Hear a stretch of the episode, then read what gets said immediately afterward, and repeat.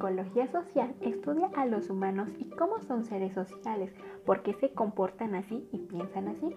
La psicología social estudia los efectos que ejercen los procesos sociales y cognitivos referente en cómo los individuos perciben, influyen y se relacionan unos con otros.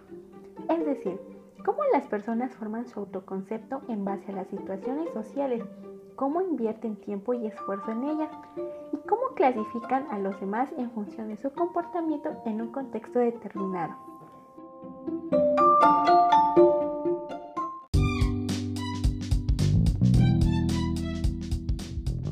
Precursores.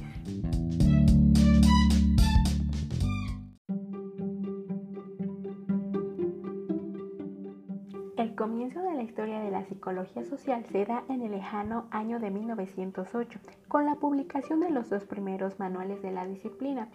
William McDougall en 1908 cosecha la introducción a la psicología social. Rose en 1908 inicia con la psicología social, un resumen y un libro de consulta. Pero se consolida y desarrolla en la década de los años 20 y sobre todo en los años previos a la Segunda Guerra Mundial, con Thurston en 1927, quien realiza la primera investigación claramente psicosocial llamada Las actitudes se pueden medir. Sheriff en 1966 inicia la experimentación de laboratorio a partir de trabajos sobre formación de normas. En 1936 se funda la Sociedad para el Estudio Psicológico de las Cuestiones Sociales.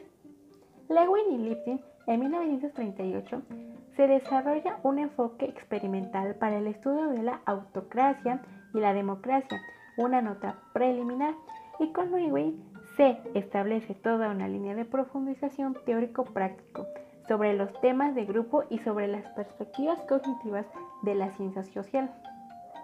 Tras la Segunda Guerra Mundial, Adorno realiza estudios sobre la personalidad autoritaria. En 1954, León Fertigui expuso su teoría de disonancia cognitiva.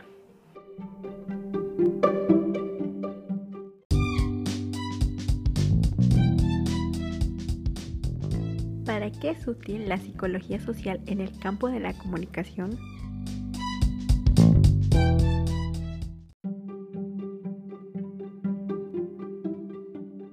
Su importancia en la comunicación está en usar un método efectivo para provocar un cambio en el individuo.